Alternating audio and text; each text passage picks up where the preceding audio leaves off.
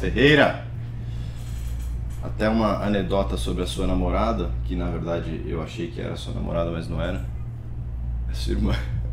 Ah, No dia da aquele formatura. dia, É, minha irmã. Ah, é sua mulher. Nós- Não, cara, é minha irmã. Puxa esse treco aí pra você. Tem Senhor Gabriel. aqui? Hã? Como é que é? Eu não tô acostumado isso, não. Ah, não tá acostumado. É famoso já. Famoso homem das barras.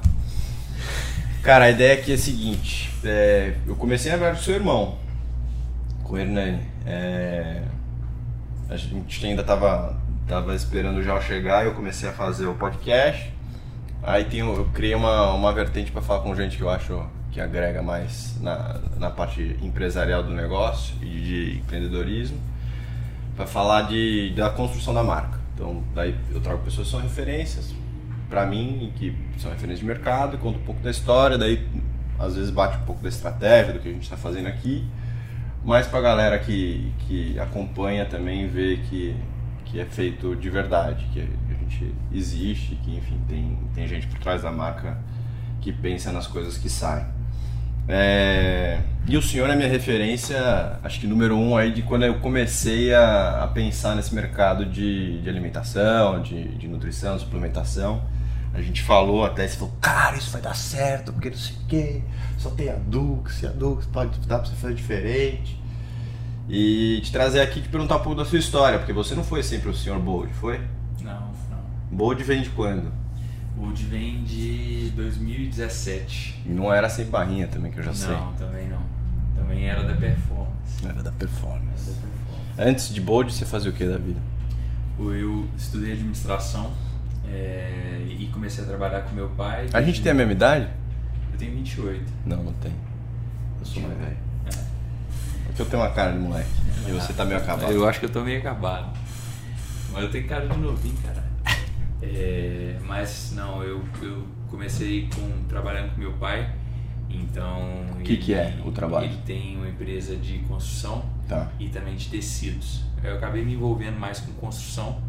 Mas o que? Construção civil? Construção civil é, É. prédios, é, lojas comerciais e tal, lá em Divinópolis, né, onde eu moro até hoje, Tá. Minas Gerais. E não vai sair de lá. Mulher aqui, você em Divinópolis. É, aí vai- alguém, Paulo. vai, alguém vai ter que ceder aí. Vamos ver, vai, vai chegar uma hora. Mas dá pra dividir entre os dois. Dá? Eu gosto de São Paulo. É, é uma cidade que eu gosto muito, mas hoje, com o negócio lá, Ah, não tem como. Não tem como. Fábrica, todas é, essas coisas pra lá, né? E aí? E lá eu, eu comecei até, fui para Belo Horizonte, comecei a estudar, mas fiz um semestre só, queria começar a trabalhar já. Então assim, meu Você pai... não é formado? Sou formado. Ah. Eu voltei, fiz, né, formei administração de empresa lá, depois fiz uma pós em marketing. É, Caralho, é muito parecido comigo. e Eu fui, eu fui estudar pai. fora, um ano fora, em Boston. Não, não tava curtindo, voltei para trabalhar também. Aí fiz PUC São Paulo, terminei a administração e fiz pós em marketing também. É, eu sempre quis ir pra fora também, tipo assim, eu, eu, eu meu irmão, a gente tem uma per- personalidade muito ligada nos Estados Unidos. Então, tipo assim, pô, a gente gosta de NBA, é de futebol É, americano. pra quem, não, pra quem não assina The Champs, dá pra, dá pra ver isso aí, É, nitidamente. você vê que ele traz esses esportes aí É. que muita gente nem olha. né? Mas eu sempre queria ir pra fora e trabalhando com meu pai, eu aprendi muito com ele lá do vendedor dele, empreendedor dele. Seu então- pai é bem, bem vendedorzão? Muito. Então, tipo assim, meu pai saiu do zero total. Ah, é? É, do zero. E construiu tudo através de vendas primeiro, né? Então ele começou como representante comercial e aí correu atrás por 18 anos como representante. É, depois aí começou a abrir negócio dele de tecidos. Então ele era representante de tecidos. Depois começou a empresa dele de tecidos e aí E foi bombou. crescendo e depois foi para construção, que é o que ele que ele mais gosta. Então eu acabei trabalhando mais com ele na construção, que para mim foi muito bom, tipo, é é um, é um ramo excelente, né? Então Uhum. assim, sempre vai ter a necessidade para ele, Sim. mas eu não, não me via ali. Então assim, por mais que eu tava Você ali, ficou muito tempo? É, eu fiquei com ele por sete, eu trabalhei dos, com ele efetivamente dos 18 até os 24, Ah, bastante. se não me engano, então 6, 7 anos mais Bastante. ou menos. Até que eu comecei a fazer a transição para Bold. Mas aí, ao mesmo tempo que eu trabalhava com ele, eu sempre queria algum negócio diferente. É, eu buscava ter um negócio próprio e eu sempre gostei muito de marcas. É, acho que talvez por causa disso, né, do, dos Estados Unidos, Sim. essa ligação com os Estados Unidos. Assim, eu assistia televisão americana todo dia para ficar vendo comercial. Então era Caraca. louco com assistir comercial americano. A primeira vez que eu fui no, nos Estados Unidos, eu cheguei lá, quando eu. Primeira vez que eu entrei no Walmart, eu acho que foi um dos dias mais felizes da minha vida. e na volta. Tipo, Você era assim, meio gordito na época. É, eu já tinha emagrecido. Ah, tá. Mas antes era. Epa. Era gordito. É, de gostar de McDonald's, de gostar de sneakers. Realmente teve uma aula de McDonald's que você falou, você é, confessou sua paixão. Minha paixão. E aí, voltava dos Estados Unidos, a primeira vez que eu fui no Walmart, eu voltei com umas 300 fotos de dentro do Walmart, de gôndola. e assim, na época você não entende isso, mas já vinha essa. Que da hora, velho. Era no sangue já. por que, que eu entendo hoje como. Hoje eu consigo entender, mas assim, eu tenho uma paixão muito grande por bens de consumo. Sim. Então, produto de supermercado. Para mim é um prazer entrar no supermercado e ficar olhando a gôndola ali, ver embalagem. E agora ver tua criação ali também, a turma pegando, é, olhando. É, isso aí é, é, o que me dá mais prazer hoje. Então, assim, ver o produto sendo vendido numa rede, num ponto de venda e ver a pessoa comprando, por que, que ela compra, né? Então, ali em 2017, eu comecei a fazer a transição para Bold. Então, o CNPJ foi fundado em outubro de 2017. Isso é de outubro, né? Todas as minhas empresas são de outubro. É, que é o mesmo meu aniversário também. E eu comecei ali a fazer o desenvolvimento do, da marca. Então, fui atrás de fazer a logo mesmo. Você que é, fez? É, eu mesmo com a ajuda do meu tio, que é, que é ele é designer de moda, trabalha na área da moda, mas me ajudou ali na criação da logo. E aí depois eu mesmo fiz todas as embalagens. E na época que você, que você começou a pensar bold, era por quê? Você estava numa época de, de é. crossfit? Isso. Conta aí o que, que é. Na época eu era o viciado do crossfit. Então, eu fiz crossfit por seis anos e eu voltando... Você competia, fazia todas... Competia e tal, gostava mesmo assim de de me de viver no me mundo, né? acabar ali no, no meio do crossfit. Mas vai se dar bem no triatlo. É, e voltando de. Eu tava voltando do Canadá, eu fiz um intercâmbio no Canadá e aí eu comecei a ver muito lá as marcas de suplementos voltados para crossfit. Então na época é, tinha Progenics, que uhum. era mais famosa. Eu falei, pô, não tem isso aí no Brasil. Né? E, e aí foi onde é, veio essa ideia de um suplemento voltado 100% para CrossFit e uma marca que conversasse com aquele público. Então foi onde surgiu a Bold Nutrition. Então a gente começou com três produtos. Bold, é, o nome pela palavra que ela significa em inglês ou alguma outra coisa? É, então, eu fui bem, bem direto ao ponto em relação ao nome. Eu queria um nome curto, uhum. que fosse fácil de ser falado em português, como também em inglês e outras Z2 línguas. também. E aí fiquei no dicionário, cara. Fiquei no dicionário procurando tentava todo tipo de palavra em inglês, eu criei uma palavra em inglês e até que eu cheguei no Bold. Bold não tinha nada ainda nessa área e é um nome no Brasil. Bom é um nome bom, né? É, que dá para se entender e, e, aí foi isso. Eu queria também um nome com quatro letras. Tá. Era, era um objetivo que eu tinha de ter uma Você marca tinha com lido quatro em algum letras. canto aí que quatro letras é, eram certo. Eu vi que era bom, que tinha marca boa assim. E aí foi onde veio o Bold.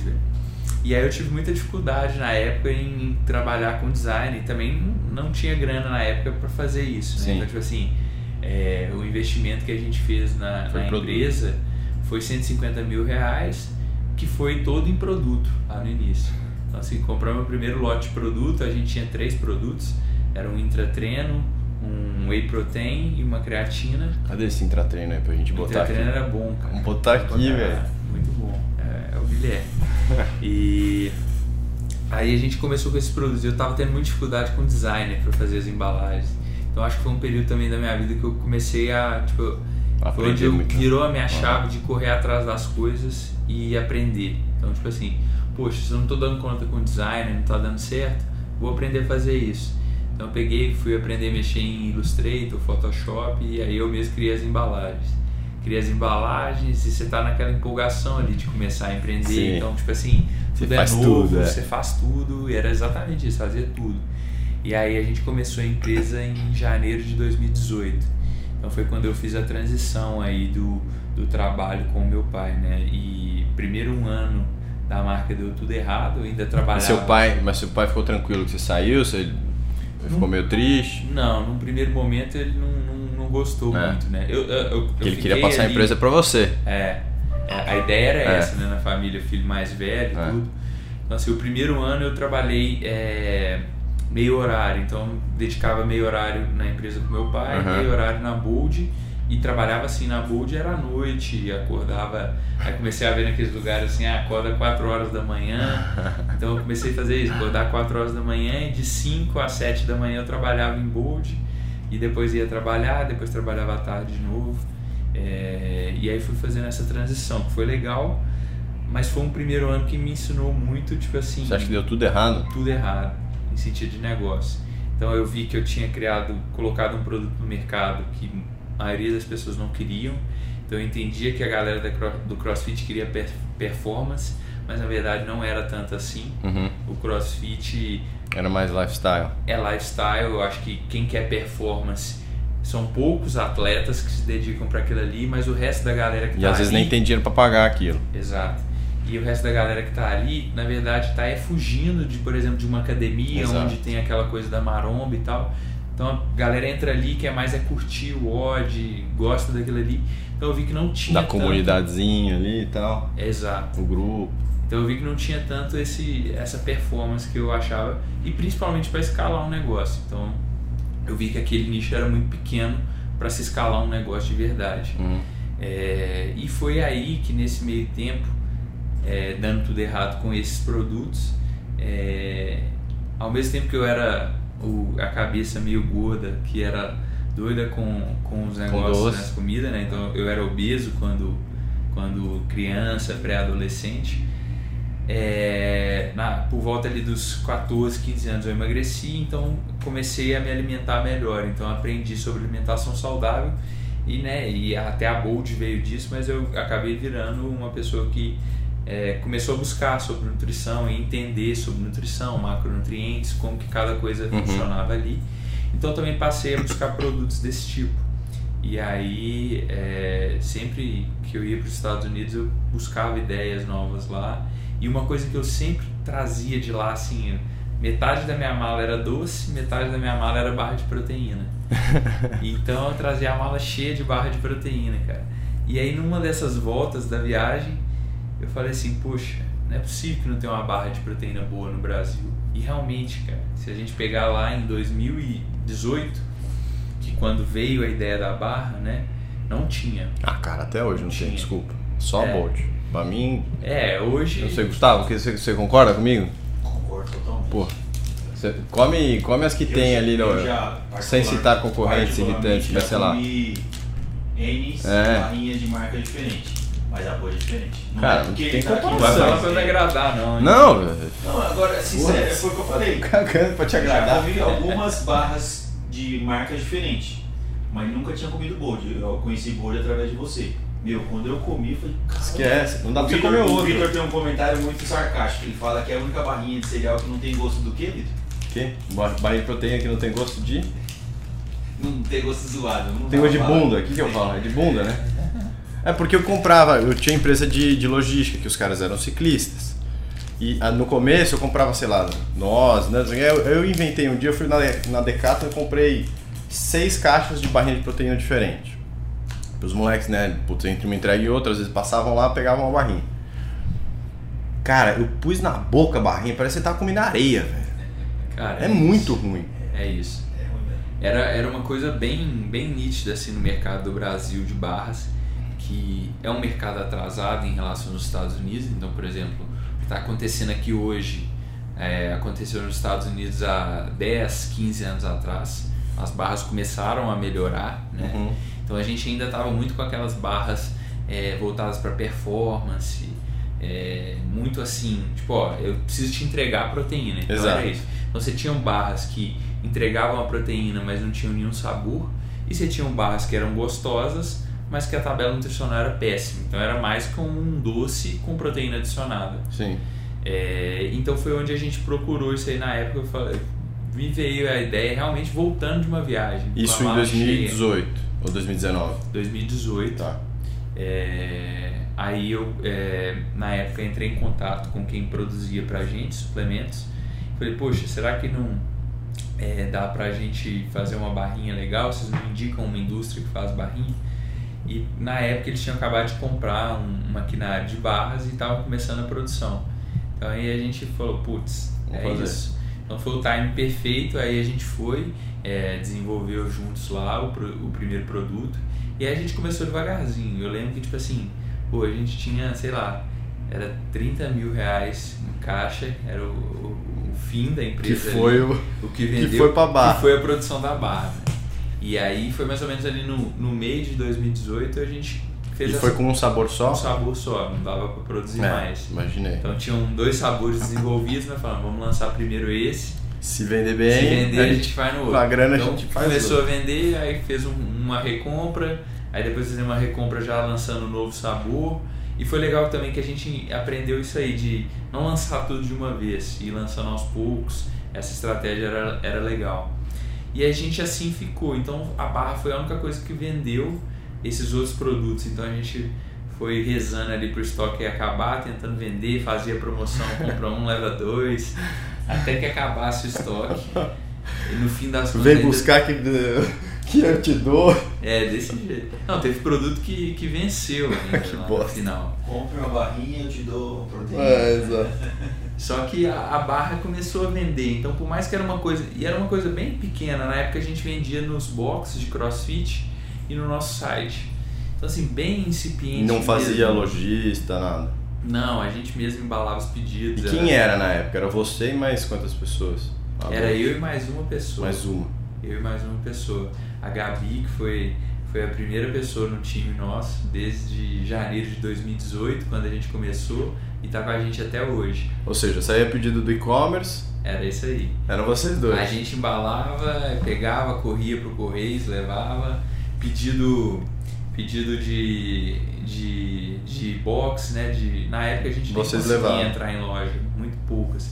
Eu mesmo ia lá, fazia entrega, levava, levava nos boxes de crossfit, colocava o produto consignado, na maioria deles era consignado, se vendesse a gente pegava.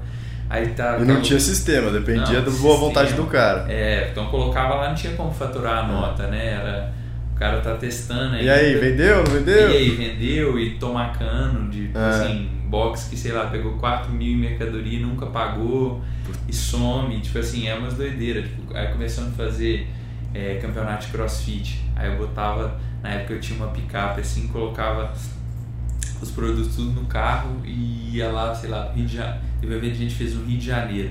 Eu lembro que tava chovendo, Puta, enchi o produto. O, o, parece que toda vez que eu ia fazer evento começava a chover. dava merda. Tava merda. Esse do Rio, botei na picape tudo.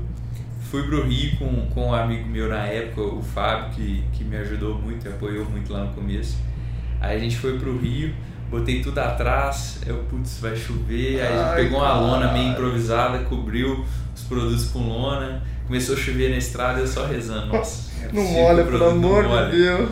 Aí chegamos lá, fizemos, fizemos, fizemos o, o campeonato, fazia isso para divulgação e não ia, sabe? Ficava muito devagarzinho assim. Só que a barra, a gente viu que a gente tinha um produto diferente na mão. Então, assim, o, o feedback do pessoal era muito legal. Isso daí, final de 18 já? Final de 18. Quando que você falou, putz, vamos, vamos acelerar só barra? Final de 18, é, eu percebi que já era só barra, tinha que ser. Então já estava matando o estoque dos outros produtos. E aí foi onde eu percebi que o produto que a gente tinha, ele era excelente, muito bom mesmo, era o feedback que a gente recebia. Só que a embalagem dele não fazia jus ao produto que estava ali. E o posicionamento da marca também não fazia jus, porque a gente começou a ver que a galera estava usando o produto mais como uma sobremesa do que como uma coisa, vamos Um dizer, snack. é, do que uma coisa proteica para Uhum. para dar um aporte de proteína. A gente começou a perceber isso. E foi quando também os consumidores começaram a colocar a barra no micro-ondas. Então veio essa Ah, história. isso veio de consumidor. veio de consumidor. Tá. A gente pegou isso aí, começou a trabalhar essa história. É, hoje as outras marcas todas aí pegam, fazem Não essa é? história do micro-ondas, que foi uma coisa que veio ali disso surgiu do. A gente até coloca na embalagem, né?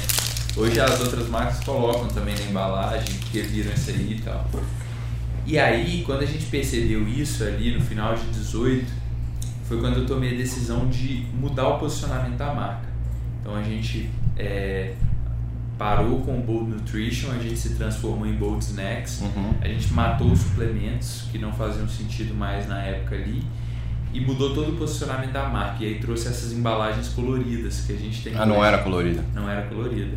Era uma, era uma embalagem que eu tinha desenhado, mas bem futurista, Uhum. assim, um lado preto, outro lado azul, Uhum. tudo Ah, metalizado e tal. Então, assim, foi a maior transformação que a marca teve nesse momento ali, nessa que a gente pivotou o negócio. E aí a gente lançou mesmo a Bolt como a gente conhece hoje em junho de 2019. Foi quando a gente lançou é, numa feira aqui em São Paulo, a Natural Tech. E ali a gente apresentou o produto, é, as embalagens coloridas. Vocês já estavam vendendo de- lojista ainda não? Lá foi pra inaugurar lojista. foi lá que a gente inaugurou lojista. Tá. Até esses dias eu tava vendo falar assim, poxa, como que a gente começou a- as primeiras lojas, né? E eu achei uma foto que foi legal que é, eu acreditava muito no produto, que naquela, naquele momento ali a gente tinha a melhor barra do Brasil. E aí eu peguei e fiz uma carta para todas as, as Mundo Verdes Hum. de Minas. Hum. É, na época eu acho que se não me engano eram umas 20 lojas, isso pra gente já era muito. A gente quase não tinha loja. É, e aí mandei uma carta para todos eles e falei, olha gente, é, essa aqui é a Bold, talvez vocês ainda não conheçam o produto, mas com certeza ela vai ser a melhor barra do Brasil, etc. Exatamente isso escrito lá na carta. Uhum. E disparei para essas 20 lojas com amostras para eles. E depois continuei ligando, né? E aí, você recebeu, gostou? Porque era muito difícil. Nessa época, tipo assim, se ligar para uma Mundo Verde, uma loja, sem ter um produto que algum influenciador divulgava, que alguém É, queria, que alguém da loja ali não tocou. eles não querem É. vender. Então a maioria dessas lojas elas vendem nem sempre o que o produto que é bom, mas sim o produto que está sendo divulgado, que tem que cliente para ele. que Então, tá sexy ali. Exato. Então nessa época aí a gente conseguiu começar algumas lojas. Então dessas 20 eu acho que a gente fechou umas 12 e aí começou ali. E na feira também a gente fechou mais algumas lojas. Não foi nada game changer assim pra Uhum. gente, mas começou a dar uma visão. Gente Mas isso iniciou a roda ali. Iniciou a roda. A gente tinha um stand ali, acho que era o menor stand da feira. Aqueles com pré-montagem. É em São Paulo essa Natural Tech? É em São Paulo. A feira muito legal. É, retorna esse ano. Ficou dois anos. Bora levar vocês dois lá? Faz sentido? Não? Vamos, tem que ter. Faz? Acho que faz. Faz, beleza. Faz, faz demais. Vamos, vamos falar disso aí. Vou pegar a esquina da sua, da sua dedinha. Mas é, e dali foi, cara. E aí foi também uma época que, ao mudar esse posicionamento, a gente também mudou o posicionamento de. é, a, a gente mudou também a nossa estratégia de divulgação de influenciadores. Então, ao invés de trabalhar com atletas de crossfit, a gente passou a trabalhar mais com um nicho de Wellness. é, de wellness, né? influenciadoras de dieta, de Uhum. vida saudável, de Uhum. exercício. Então assim, a gente migrou totalmente para esse outro lado e aí foi quando o produto começou a ter tração. Então nesse lançamento ali de junho de 2019 até aqui é onde a marca começou realmente a deslanchar. Rápido, hein? Daí de lá pra cá, bombou. É, de lá pra cá vem, vem crescendo. bem Qual rápido. que era a velocidade de sabor, assim? Você até hoje lança quase mês a mês sabor, né? Como que é isso? quase, quase mês a mês. É, é, tem uma história legal, cara, disso aí. A gente tinha três sabores, né? Que era o caramelo amendoim, coco brigadeiro, café e doce de leite. É, foram os três iniciais, era na embalagem antiga ainda. Uhum. E aí, para esse lançamento na feira, a gente desenvolveu mais dois, que foi o brownie Hum. e crispies e o cookies and cream. Então a gente fez o lançamento com cinco. E aí a massa que tem uma história aí, é, cinco dias antes da feira, c- cinco dias antes da feira, eu recebo a produção. Então, tipo assim, é, você sabe como que é, igual chegar seu bebê ali pra você. Foi a primeira vez que eu fui ver de verdade essas Sim. embalagens coloridas, né? E, Putz, a hora que eu abri as caixas assim, você fica com o olho Apaixonou. apaixonado e vi os produtos lá, você fica, nossa, daquele tesão com o É. negócio. E aí eu peguei logo os sabores novos para experimentar, né? Peguei a barra de brown, de cookies, falei, deixa eu experimentar. Quando eu pego e mudo a barra de brown, cara, eu, eu noto uma coisa diferente. Eu falei, putz, tá diferente do, dos testes. E aí eu dou uma segunda mordida e falo, cara, não, Não é isso não aqui, não. não. Aí eu olhei pro recheio e falei, será que eu tô doido? O recheio era um recheio de caramelo e não de, De de caramelo chocolate, né? Que, é- que era Que pra é ser o brown. brown. É. E aí, putz, liguei na indústria e falei, gente, eu acho que esse produto aqui tá errado, cara. Eu acho que esse produto tá errado. Olha aí alguma coisa. Pega aí o. Eles ficam com retém, né? A indústria. Falei, olha aí, esse produto tá errado. E aí eles pegaram o produto lá e tal. Nisso eu cheguei em casa também. E na época meu pai e minha mãe não, não eram, ainda Fãs. assim não gostavam É. muito do produto, assim, não consumiam. É. A hora que eu dei essa barra de brown pra eles, eles experimentavam e putz, isso aqui é bom demais. tá brincando. Pode deixar meu, tudo pai, aqui, cara. meu pai pegou, eu lembro direitinho, ele pegou e falou, é, agora vocês vão Agora vai. Agora vai. Eu falei, não, mas tem um problema, essa barra tá errada, nós não vamos poder vender essa barra. Eles erraram, não é esse recheio, não é esse recheio. A indústria me retorna, fala assim, olha, realmente é, tá errado, a gente ainda não sabe por quê, mas não era para ser esse recheio de doce de leite, né, de caramelo, era para ser um recheio de caramelo de chocolate mesmo. A gente vai ver o que a gente vai fazer. Eu falei, caralho, não é possível. Tô... Na época a gente, sei lá quanto foi o stand, mas pra gente era muito caro. Falava, não. Aí eu comecei a brigar, falei, pô, a gente tá investindo em stand, tá investindo no lançamento da marca, não tem como eu vender esse produto. Eu tô falando que é brown, eu vou dar uma coisa diferente. Aí eles, não, a gente vai ver o que que a gente vai fazer, a gente vai produzir outra aqui rápido pra você. Eu falei, ó, eu tenho que ter produto em cinco dias lá em São Paulo pra feira. E aí? Eu dou um jeito. E aí nessa noite eu comecei a pensar, eu falei, cara, não posso jogar essa barra fora porque Tá muito boa. tá muito boa. E aí me veio a ideia, porque a primeira, primeira mordida que eu dei na barra, eu falei, cara, isso aqui me lembra muito Choquito. E aí, nessa ideia de Choquito, eu peguei e falei, pô, vamos criar um sabor novo então.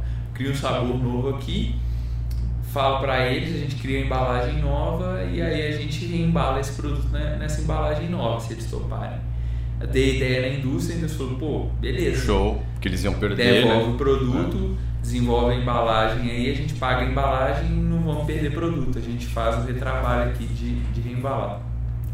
E aí foi onde nasceu o bombom crocante, que é um dos nossos sabores mais vendidos. Porra, é bom pra caceta. É o mesmo, é o mesmo sabor ainda hoje em É o dia. mesmo sabor até mesmo, hoje. Mesma forma. É, não, a gente mudou a forma, a fórmula nova, desde quando a gente trouxe a indústria pra Uhum. gente. A gente mudou todas as formulações, o produto hoje é a nossa versão 2.0 que a gente fala, né? Assim, o produto tem melhoras constantemente, então assim, nem se compara a barra que a gente tinha há três anos atrás com a barra que a gente tem hoje. Sim. Então, quando veio para cá, a gente mudou o blend de proteínas, a gente mudou a fibra que a gente utilizava. Então, a- o produto hoje é bem melhor. Mas eh, aí surgiu esse, bom, esse bombom crocante, que até hoje é um dos sabores mais vendidos. Produziu para feira e aí foi onde começou também a história das edições limitadas. Então, nesse dia lá eu pensei na embalagem e falei, putz, vamos fazer uma edição limitada. E aí a edição limitada foi um negócio que foi muito legal para o consumidor, porque traz essa primeira vontade ali, né? Então o desejo, a escassez, e aí a gente acaba testando. Então alguns sabores, quando funcionam bem, Deixa de ser limitado. deixa de ser limitado. Que é o da, da Nutella, do avelã com. do avelã. Do avelã era para ser edição limitada também e virou virou sabor de linha, né? Sim. Não que ah, igual, não que não dê certo, né? Exemplo, Mas já, já teve alguma limitada que vocês tiraram que não Bolo rolou? de cenoura. Bolo de cenoura Ah, é não mas é o que, que a galera mais pede até hoje pra voltar. Só que é estratégia mesmo, Sim. né? De, de marca, de produto, deixar isso fora, né? E deixar esse desejo. É, no momento oportuno a gente volta com ele, então tem sabores mais sazonais, tem mais coisas que a gente quer trazer. Cara, mas a, a visão que você teve de, de, de barrinha, né? Putz, não tem a barrinha aqui no Brasil, que eu, que eu compro fora, é muito parecido com a visão e com a sensação que eu tinha com o gel. Que era. Cara, é, é que é diferente porque é um mercado muito menor por si, né? né? Não- você não vai consumir gel de snack, por mais que a gente aqui consuma. Você não tinha mandado barrinha pra gente, a gente tava comendo gel aqui, fala aí, Gustavo. Gel, é, mas é. E, e, a ideia, inclusive, era do gel ser tão bom que a pessoa, se quisesse, podia comer de, de snack. Mas a composição do gel é um pouco diferente, porque daí a gente acelerou mesmo em performance, né? Fez um caminho um pouco diferente, mas o conceito era o mesmo, cara. Você pegava aqui as marcas de gel, de gel que tinha, de géis que tinham, é, ninguém olhava para performance. Era, eu acho que era muito parecido com o cenário da, da barrinha, né? Que era um, era uma era um complemento de linha. O cara tem o whey dele lá que vende super bem, ele tem o, a, a, toda a linha de pós dele que vende super bem, e aí o gel, putz, precisa ter porque é um negócio que a galera consome. Né? Então, era a sensação que tinha que ninguém olhava para esse produto individual. E foi, isso que eu, e foi isso que eu te falei no primeiro dia, né? Que quando você me contou da Z2, que eu falei, velho, vai dar certo. Dois pontos, né? Primeiro, porque, porque eu vi que você estava genuinamente fazendo um produto que você sentia falta, que você queria consumir. Foi o meu mesmo caso meu com a barra. Falei, pô, não tem como essas barras ruins que tem aqui no Brasil. Vamos fazer um negócio bom de verdade. É, eu vi essa mesma coisa em você do gel e também a mesma história. Gel é deixado de lado, assim como a barra era deixada de lado. Tipo, barra é complemento de linha dessas marcas maiores aí de suplemento. Exato. Então, tipo assim, nunca dão atenção suficiente para o produto, assim como também não dão para gel. Não é aquela complemento de linha que ele tem ali com. Entramos no vácuo. Com lojista, né? Então entra no vácuo. Então é onde também vem a oportunidade de, de, de desenvolver isso bem, né? E eu acho que isso é um outro é, um ponto que muitas das marcas pecam, é, talvez no crescimento delas, é que muito rápido elas querem tipo assim fazer vários produtos e irem para várias categorias e eu, eu, eu pelo menos eu gosto do caminho onde você vai muito forte em um tipo de produto, numa certa categoria e tenta dominar aquilo ali Sim. e ser referência naquilo. Então muitas vezes a gente vai pegar marcas assim, ah, e essa marca ela é conhecida por o quê? Então talvez a marca não tenha nenhum produto que, que, é ela é conhecida por aquilo. Dela, que todo tem problema nenhum, vai chegar um momento que você precisa fazer sim né, essas extensões, expansões de linha, mas isso tem que ser feito com muito cuidado para que primeiro você consiga tipo assim dominar alguma coisa e ser conhecido por aquilo ali. Então é o que a gente tem feito na barra. Então a gente mantém aí a consistência de três anos só com barra. Toda vez que tem vontade de lançar outros produtos, é, passa um monte de coisa na cabeça. É. Só que a gente segura muito forte e fala, poxa, vamos fazer barra bem feito primeiro e quando a gente sentir que a gente tem aquilo ali que é a gente no Brasil e o resto exato. nem, pensar. Aí a gente pensa em outras coisas. São, são estratégias, né? Existem produtos e outras marcas que talvez não vai funcionar assim, se realmente precisa abrir um leque maior, mais rápido. É, eu sinto, no, já falando do Z2, que é, é, mais difícil no caso do gel, porque a gente tem uma recorrência de consumo menor e um público menor para vender. Sim. Porque é muito difícil né, você vender gel para quem não busca esporte, pelo menos um esporte de mínima performance. É, então, ou a gente é, abre praça, né, sai daqui e aí tem um custo operacional disso, de você viabilizar operação logística em outros lugares, ou você domina mais a categoria, que aí eu acho, tipo, a categoria, daí eu tô falando de, putz, se o nosso negócio é o intratreino, é a energia, vamos dominar a energia, né, que daí é, sei lá, o pó, é uma barrinha energética, é balinha, é, daí dominar talvez a categoria, mas eu tô bem nessa eu acho que nessa, fur, nessa, é, nessa sinuca de bico. Aí. Mas esse é um conceito legal, tipo assim, de entender, é, por exemplo, o que que o que que o produto entrega. Então, é, o que que a marca entrega, né? Então a Bold hoje ela faz o quê? É, é o nosso é o nosso tagline lá, proteína real, sabor surreal. Então a gente quer entregar a proteína de uma forma surreal para o cliente. Ele precisa experimentar aquilo ali e falar, putz, não é possível, uhum. isso aqui tem proteína. Seja em barra, seja em qualquer outra coisa que venha acontecer depois. É, é um conceito legal que, por exemplo, a gente vê também com a cafeína. Então, o objetivo deles é entregar energia, igual você está falando, do uhum. café. Uhum. Né? Então, seja na forma do pó, igual eles fazem hoje, seja na forma da barra, os até sorvete que teve agora, eles estão entregando uma dose de super coffee, uma dose de de energia ali do café para a pessoa. Acho que é a mesma coisa no Z2. Então, você entrega energia através de um gel, tem uma dose ali, você poderia fazer isso com outro produto, com outro produto, entregando essa mesma dose de energia através do carboidrato, que é essencial no esporte performance. É uma, é uma forma legal de pensar. E cara, como que você é, decidiu tomar o, o, risco, né? Que é um mega risco. Mas você falou, cara, tá na hora da gente ter indústria mais próxima, assim, que que era volume, era prazo, era criação de sabor novo, tudo isso junto. E você acha que, que foi, foi bom ou como é que tá aí? Essa, porque é novo, né? Foi é tipo... excelente, cara. A, gente fez, a gente fez um ano agora, tem uma tá. semana. A gente fez um ano de indústria é, e foi a melhor decisão que a gente tomou aí no meio do caminho. Não que seja uma coisa que todo mundo tenha que ter. Uhum. Não é essencial você ter sua indústria para ter um negócio hoje. Mas, se você puder ter, eu acho que é bem legal. É, e tem alguns pontos né, que, que foram importantes para a gente e também o principal ponto que levou a gente a, até é, a oportunidade de ter a indústria foi exatamente existir a oportunidade de ter. Então, como que aconteceu a, a, a história, né? Na época, eu não estava muito satisfeito com, com a indústria onde eu produzia, porque é, a gente era pequeno. O faturamento era pequeno ainda, porque a gente estava ali no final de 2019. É, é final, começo de 2020. Uhum. Então, vamos supor, não tinha dado nem um ano. Que era só barrinha. É, que era só barrinha. E na minha cabeça eu já tinha tipo assim, cara, nós vamos dominar esse mercado. Uhum. Nós queremos ser primeiro lugar de barra no Brasil. E isso aí estava muito claro para mim ali naquele momento. E eu montei um, plano, um planejamento estratégico é, de cinco anos, onde eu chegaria realmente é, nesse nível.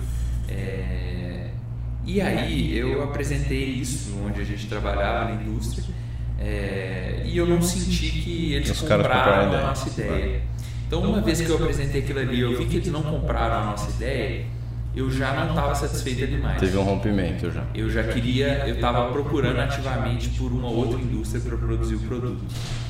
Então a gente reformulou as barras, a gente pegou é, um engenheiro de alimentos, a gente reformulou as barras e a gente estava ativamente procurando um outro lugar para produzir.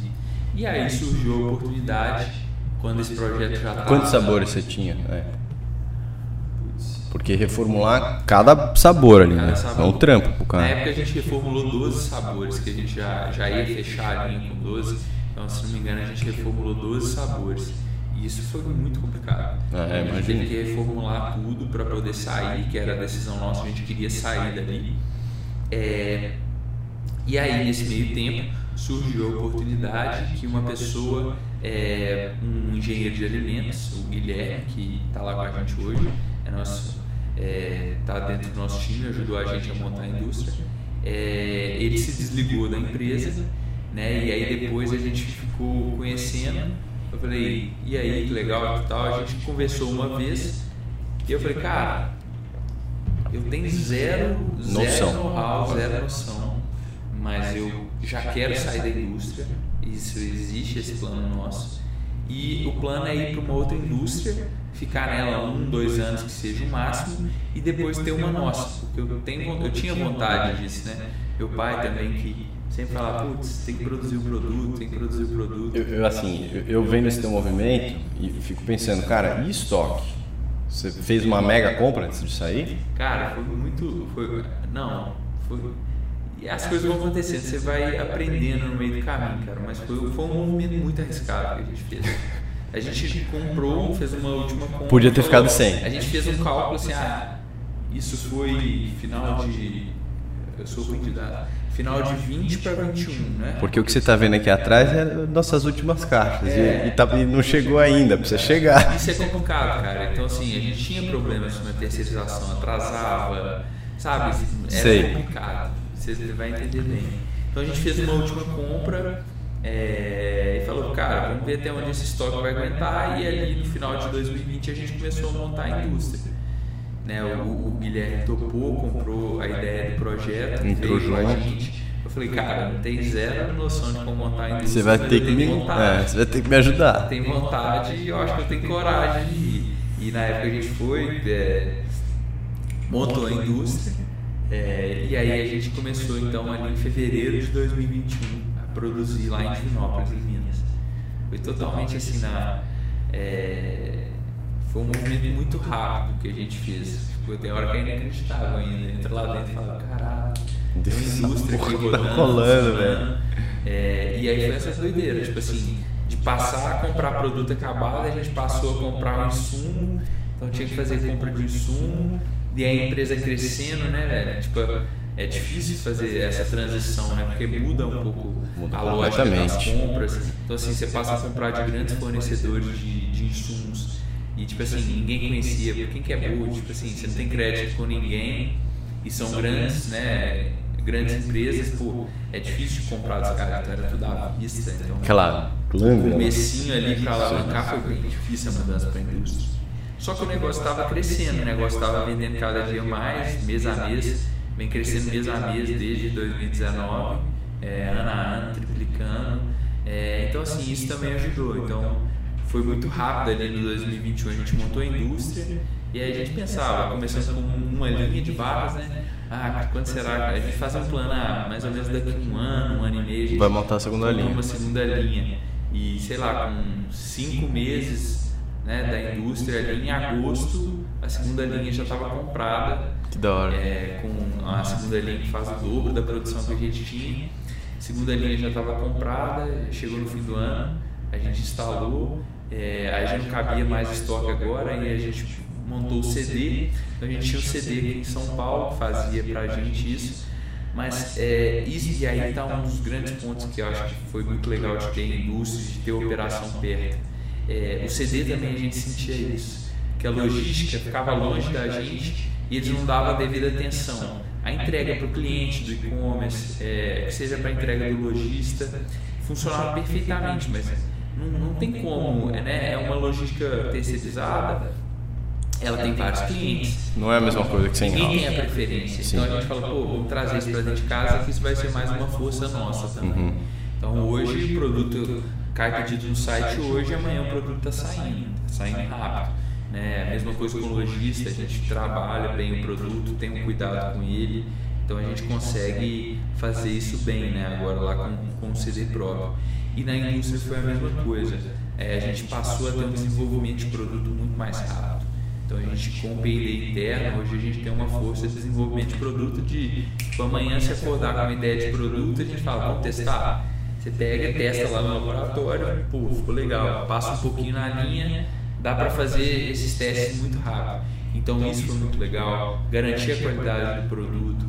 Então por diversas vezes a gente melhora o produto, é, que seja de insumo, de matéria-prima, buscando a melhor qualidade possível e não tipo, ah, vou reduzir custo porque é, tá apertado o preço que eu estou vendendo aqui e tal. Uhum.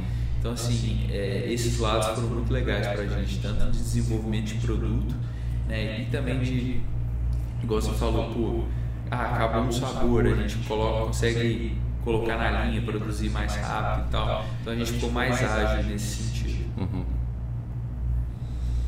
Caraca. E tudo isso sem captar um puto. Sem capital, sem capital externo. É, a gente, o que, que a gente usa, né? Então, assim, é considerado bootstrap ainda, mas em alguns momentos a gente pega financiamentos para aquisição das máquinas. Então a gente pega diretamente. É, mas que daí é tipo um projeto da vida, uma coisa bem. É, com, é, a uma um prazo mais longo, então a prazo gente longo, coloca taxa boa. para investir em maquinário e do mais, a empresa vai gerando caixa. E a essa gente é história de maqui- conservador, É. sabe? Assim, Espera tem um que modelo de crescimento, é, tem um modelo de crescimento conservador. Então, apesar do negócio nos últimos três anos a gente triplicou cada um, cada um dos anos e agora a gente vai para dobrar e dobrar de novo. É, a gente faz isso com, com o capital da empresa que vem crescendo, fora essas ampliações de indústria. né? É, tem os seus dois lados. né? Então o Como negócio tudo. gera, gera caixa e vai colocando. Por um lado, você poderia ir mais rápido, Mas por outro, ninguém te enche o saco, você cresce do jeito que você quer e na consistência da marca. na consistência da marca. Eu acho que isso é muito importante. Porque Para longo prazo, eu acho que não tem receita melhor. É, cara, porque hoje em dia todo mundo, por exemplo, ah, você acha que Bold é uma, Bold é uma marca que está sendo construída, mas putz, nós não somos uma puta marca ainda. Não adianta você achar Não. que é. Cara, fazer marca, não existe marca com menos de 10 anos de trabalho, cara. Sneakers está aí, é, sei lá, Nestlé, você pega Prestige, Choco, esses caras estão aí de décadas. Você não constrói isso da noite pro dia. Então, tipo assim, marca mesmo para bens de consumo, para produtos, leva tempo. E tipo assim, hoje a gente é muito. É muito comum a gente ver essas histórias todo dia de captação, de não sei o que. Em um ano, dois anos, o cara acha que tem um negócio muito grande, uma marca muito grande. Não é, cara, né? Tem, tem um produto que está vendendo, mas esse produto pode deixar de vender um dia. E o problema desse capital externo é que o externo, que é o fundo, que é o investidor, que é o seguinte, ele quer o retorno, ele quer o crescimento. E é crescimento normalmente a custo de quê? A custo do, da marca, daquilo que você está, daquele propósito que você colocou para a marca. E aí isso no longo prazo não constrói uma sneakers, não constrói uma Gatorade, não Esse constrói. é o grande ponto. É, para mim, é, o ponto da gente não, não trazer investidor, não captar no estágio que a gente está. Eu acho que existem momentos que vão fazer Sim. sentido. Pode ser que o nosso momento seja daqui a um, dois anos. Isso venha a fazer sentido na estratégia. Mas é de ter esse tempo de maturar a marca e ela crescer de, de maneira orgânica. Porque é, é- é- são armadilhas muito fáceis, muito, muito perigosas do crescimento, do tipo, se eu chegar para você e te oferecer, o Vitor, vou te dar 10 mil pontos de venda para você entrar amanhã, você quer? Quando você está ali, tipo, começando o negócio, cara, você fala, nossa, lógico que eu quero, bota o produto. Cara, isso é uma baita de uma armadilha. Nesses 10 mil pontos, será que as pessoas te conhecem? O Queimar meu preço. o cara vai comprar, vai ter recompra. Então aí que vem esses problemas do crescimento muito rápido.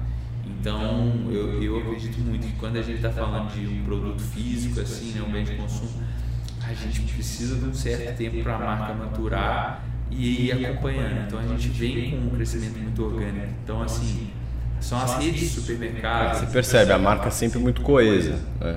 no, no- na comunicação, no preço, na, no- nos pontos de venda que ela está, como que ela se comunica, quando se comunica com, com, com, o cliente. Isso é difícil você ter se você não for dessa, nessa velocidade. Porque você perde muito. fa- É muito. É, é, ne- nesse mercado nosso específico, é muito sedutor, tipo assim, o número de pontos de venda e querer crescer isso muito rápido. E assim, tudo isso eu fui aprendendo. Eu sou zero nesse mercado, então não vim disso. Mas fui aprendendo de, de ver erros de outros empreendedores. Não daqui, porque no Brasil é difícil até da gente achar essas histórias. É, não tem de bem consumo é Nos. Estados Unidos, então, tipo assim, é, lá também é muito isso. que é RX Bar, os caras assim. Exatamente, velho. Então, tipo assim, esse crescimento muito rápido, ele, ele tem que tomar cuidado com ele. E é diferente, né? Porque você vê, ainda mais a, a molecada, não é molecada, eu já tô mais velho, mas a nossa turma que empreende, você vê, sei lá, a turma que tá captando e tal. A maioria que se dá bem com essa captação é plataforma, que não gera caixa, que precisa de caixa para crescer, precisa captar usuário, cacete. E quem, quem é mais do, do- dos bens de consumo que você vê que dá, dá mais certo é a turma que aguentou o bootstrap que é o caso do seu amigo, do, do Desinchar. É. Você vê que é isso, a mesma história, né? Também foram uma velocidade até bem mais rápida do que todo mundo aí no mercado, né? São, né, tipo assim, é um case mesmo, né? Poucas, poucas Consegue marcas fazer. conseguem fazer o que eles fizeram, é, mas também de maneira bootstrap também, que é bem legal. E qual que é o segredo então da, do, do sucesso aí de, de aguentar, aguentar as pauladas, porque você teve um primeiro ano foda, aí você achou uma- um norte ali, mas teve um momento que você falou, puta, vai dar merda, vou voltar pra trás. O que que, que, que, que, que faz dar certo? Eu acho que o que mais faz dar certo é acreditar no produto, cara, e ter paixão naquilo ali, sabe? Pra mim, é, se você perguntar, ah, você sabia que ia dar certo, né? Cara, pra mim nunca teve a dúvida, depois ali da barra, né? Na, na época de suplemento, tiveram momentos tristes, velho. De Tipo assim, putz, cara, não vende, não tá crescendo e tal. Mas depois que a gente lançou a barra, né? A, a, a Bold Snacks mesmo, cara, eu nunca tive dúvida que o negócio ia crescer, porque eu acreditava muito naquilo ali no produto. E isso aí é o que eu acho que te faz não desanimar também. E aí fazer, porque não adianta só você também acreditar, né? Mas essa paixão que você tem ali pelo produto, pela marca, aí é o que te leva a evoluir, a buscar conhecimento. Que foi o que aí eu comecei a tipo, comer livro, é, vídeo, tudo que eu podia fazer, aprender, escutar de outros empreendedores. É, para fazer o negócio dar certo, cara. Porque aí, quando você tem a paixão mesmo pelo produto, por aquilo ali, você fala, cara, tem que dar certo, tem que dar certo. E no plan B. Sem plano B.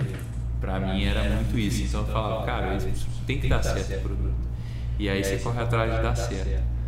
Mas fora isso, eu acho que não tem uma, uma é, receita cabeça, É a cabeça do Iron Man aí. Tem que ter resiliência e aguentar as pauladas. Mas o o que você falou, cara, é, eu, eu, eu até tipo, acho que é uma das coisas que, que, que me ajuda a olhar o produto, né? Porque eu, eu gosto muito do produto. Só que eu sou muito crítico com vários mini aspectos assim do, do negócio. Puta bosta, isso aqui, isso aqui precisa mexer. Essa embalagem, essa parte da embalagem aqui tá, não tá tão legal e tal. Mas você tá dentro do Instagram da, da marca e, e olhar e responder consumidor e ver o que o cara achou e putz, você vê que a, que a tua percepção do produto de ser, dele ser muito bom e de você se apaixonar por aquilo, ela é uma, ela também é a paixão de outra pessoa que você nunca viu, nunca conversou na vida e que, porra, isso aqui mudou minha vida, eu não consumia é gel, isso aqui tá do caralho. Cara, isso, eu caceta, vou acelerar mais. Sei lá, até, até final de 2020, meses de 2020 do ano passado, eu ainda ficava no Instagram da marca todo dia e respondia consumidor, respondia influenciador estava olhando. Até hoje eu entro, olho, porque eu acho que isso para mim é um termômetro muito legal do que está acontecendo. Então você vê realmente o que o consumidor está falando, o que, que ele está postando, e eu acho que é, isso traz muito insight. E isso aí é, eu acho que a melhor sensação é essa. Você vê que tem uma coisa que você criou e que é as outras pessoas cara. gostam, são apaixonadas por aquilo ali, aquilo, putz, não tem sensação melhor. É, é, essa é muito, essa é, muito essa boa é mesmo. Cacete. Isso é muito legal, sabe? Não é aquele produto, aquela coisa que você está vendendo no aspecto financeiro só. É, você leva, você entrega valor para a pessoa, isso é muito legal. E aquilo que a gente tava, falou agora, é, dessa paixão pelo produto e não ter um plano B, eu acho que aí está um, um um elemento muito importante também, cara, de conseguir fazer o negócio crescer. Que eu até estava lendo um livro aí e é a segunda vez que eu estou lendo ele e ele traz esse aspecto. Eat the big fish. É. E ele traz esse aspecto como uma das coisas essenciais para essas empresas challengers, uhum. né? que é a ingenuidade, cara. A ingenuidade do, do fundador ali. Mas, só que é uma ingenuidade inteligente, Sim. né? Não é ser, Saber que não, não é sabe. Besta, né? É mas é a ingenuidade de, cara, se lá atrás a gente fosse falar assim, ah, vou fazer uma barrinha aqui para disputar com esses grandes aí do mercado e tal. Se eu fosse um cara de mercado, Esquece. Aliás, os caras de mercado olharam para você e falaram, é, o que você está falando? Os caras da fábrica. Não acredito nesse teu plano de 5 anos aí. Não, não acredito, é isso. Quem é de dentro do mercado, geralmente o cara não consegue enxergar através da cortina. Ali. Essa ingenuidade de quem vem de fora do mercado e olha para aquilo ali simplesmente com um olhar de consumidor e de tipo, por que não? isso é. seja melhor? Por que, né? que isso aqui não é melhor? Por que não? Por que não dá para fazer uma barra boa? Por que não dá para fazer um gel bom? Então essa ingenuidade, esse questionamento de quem vem de fora também é um dos principais pontos de fazer o negócio dar certo. E aí você vê que muita gente que é de mercado e lança marca acaba dando errado. que o cara já vem com todos aqueles conceitos do mercado. Exato, não consegue se fazer. É assim, assim, assim que a gente faz, é assim, assim, assim que a gente vende, é assim, assim, tem assim que vender por esses representantes, tem que fazer Exato. por esses canais. Então o cara não pensa fora. Então, por exemplo, isso aconteceu muito com a gente lá atrás. Ah, não tem como você fazer uma marca de produto e você não ter representante. Então, um representante externo chegava para a gente na feira, pô, tem que ser. Ah, não, ser representante, vocês vão morrer. Ah, esquece. Se você não tiver um distribuidor, não tem como. Isso é muito engraçado. Você falou E eu olhava para as assessorias aqui, do, especialmente do Ibirapuera, que eu, que eu corro muito ali, e, cara, as marcas até às vezes faziam algumas ativações, mas não, não se envolviam com as assessorias, que é quem fomenta esse mercado de. Você é, vai ver, você entrou na tua assessoria lá agora. Cara, é, é, é, é tipo a turminha do, do, CrossFit. O que um faz, né, o que o cara mais top lá faz, todo mundo vai fazer igual. Então, se você faz um trabalho bem feito com essas assessorias, cara, roda muito. E as marcas, né? Não, eu tô acostumado a vender por representante. É só por esse, esse distribuidor aqui que faz tudo acontecer. Ou você está nesse distribuidor ou você não vem. Então, tem muito disso. É, Legal. Né? E aí é, é quebrar esses modelos de algumas coisas, por exemplo. No aspecto comercial, a gente veio até hoje com o nosso time interno. Então a gente tem um time interno que faz todo esse trabalho conecta com o lojista do Brasil inteiro e a gente entrega direto neles. Agora sim a gente está chegando na fase que, pô, agora sim é interessante trazer um distribuidor, agora sim, sim, sim é interessante sim. trazer um representante. É porque tem, tem os momentos, tem escala, né? Só que o problema do cara que vem desse mercado, ele já está com a noção da escala. Da escala. E ele, ele queima etapa. Exato. O cara não quer viver a etapa de ser pequeno, de começar a escalar. Exato. É isso, dá uma receita do bolo aí pros, pros concorrentes. Quero ver fazer. Essa é a parte difícil. Ah, fechado então, senhor Bold. Muito obrigado pelo papo. Deu uma boa hora de aula aí para mim, pra gente, para quem escuta.